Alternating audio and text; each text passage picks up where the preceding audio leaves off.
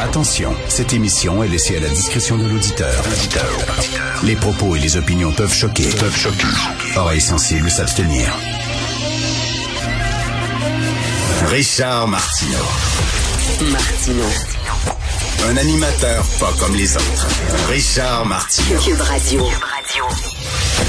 Présentez-vous comme gouverneur du Texas? Je n'irai jamais vous dire de vous présenter à Cuba. Il répond pas.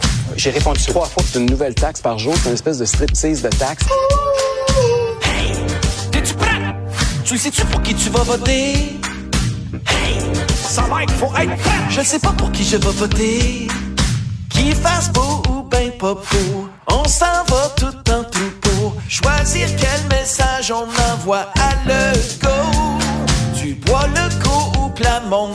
Glad tu aimes, faut que vous votiez. C'est comme choisir entre un coup de poing ou un coup de pied. Comment tu veux que je vote à cette heure? Je suis deux fois plus mêlé que tout à l'heure. Hey! T'es-tu prêt? Tu le sais-tu pour qui tu vas voter? C'est une sacrée bonne tonne. Euh, C'est de Jean-Denis, bien sûr, que vous pouvez euh, écouter tous les vendredis avec euh, Philippe Vincent. Euh, Est-ce que c'est un coup de poing, un, coup de pied ou un coup de poing qu'on va recevoir? Il y a beaucoup de gens qui disent ça, mais on a la chance d'aller voter lorsqu'on regarde dans certains pays où ils sont prêts à risquer leur vie pour euh, pouvoir avoir un système comme le nôtre. On a la chance d'aller voter. Allez voter, s'il vous plaît. Euh, un texte très intéressant dans le National Post aujourd'hui sur les changements démographiques en 2035. C'est pas très très loin ça 2035 là. Euh, c'est dans 13 ans. En 2035 dans les pays occidentaux, c'est-à-dire en Europe, en Amérique du Nord, même euh, au Brésil et en Chine, 20 des gens vont avoir 65 ans et plus. Euh, Actuellement, on est à 14,5% et euh, dans 13 ans, ça va être 20,5% et on dit que ça va changer totalement euh, l'économie, la société. Il va y avoir cinq travailleurs pour chaque deux retraités. Cinq travailleurs pour deux retraités. Les gens vont vivre plus longtemps, mais vont être malades plus longtemps aussi. C'est-à-dire, il va y avoir de plus en plus de gens qui vont avoir l'Alzheimer, qui vont souffrir de démence. Ces gens-là vont avoir besoin de soins de santé, OK? Euh, donc, euh, ça va faire énormément de pression sur les soins de santé. Il va falloir augmenter les taxes et les impôts pour prendre soin de tous ces gens-là.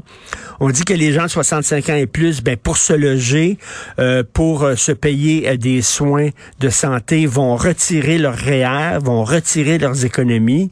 Euh, ça va avoir euh, un impact sur la bourse.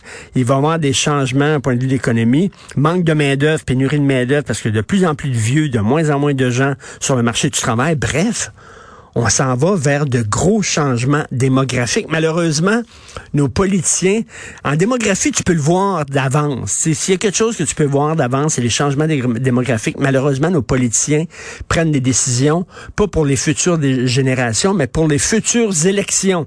À partir de demain, le go va préparer la prochaine élection. C'est ça, là. C'est ça notre système. À partir de demain, hey, on a gagné. Maintenant, dans quatre ans, faut gagner encore. Donc, ils vont commencer à prendre des euh, décisions, pas des décisions qui s'imposent, qui sont bonnes pour nous, mais des décisions qui sont populaires pour pouvoir gagner les prochaines élections. Un texte euh, rapidement qui a été très important euh, ce week-end dans la presse, un texte de Tristan Péloquin il y a beaucoup euh, de prisonniers dans nos pénitenciers fédéraux, des gens qui sont là pour des lourdes peines parce que soit ils étaient pédophiles, soit ils étaient violents vers les femmes, soit qu'ils étaient c'était des violeurs, soit que des multitoxicomanes qui étaient qui ont fait des vols, etc. et qui décident de changer de sexe. OK? Pour être envoyés dans des prisons pour femmes. Pourquoi? Ben, euh, j'imagine là-dedans, il y en a qui effectivement qui disent maintenant je suis une femme, je suis un homme, là. Mais il y en a beaucoup, semble-t-il, qui vont dans les prisons pour femmes parce que vous savez que c'est moins euh, c'est moins sévère les prisons pour femmes. hein. C'est quasiment des bungalows, là. Euh, c'est beaucoup moins sévère que les prisons pour hommes. Et deuxièmement, ben, ils veulent avoir des relations sexuelles avec des femmes. Fait qu'ils disent, ah, moi, je suis une femme. Et donc, ils sont transférés euh, dans les prisons pour femmes. Je vais lire un extrait du texte de Tristan Poliquin. Euh, Tristan Péloquin, pardon. Euh, officialisé en mai dernier la politique qui permet ce type de transfert appelé directive du commissaire numéro 100 délinquants de diverses identités de genre découle directement de la loi C16 qui interdit depuis 2017 la discrimination contre les personnes transgenres ou bispirituelles. Bispirituelles. On y précise que les détenus hommes et femmes peuvent être placés dans leur type d'établissement préféré selon ce qui correspond le mieux à leur identité ou expression de genre.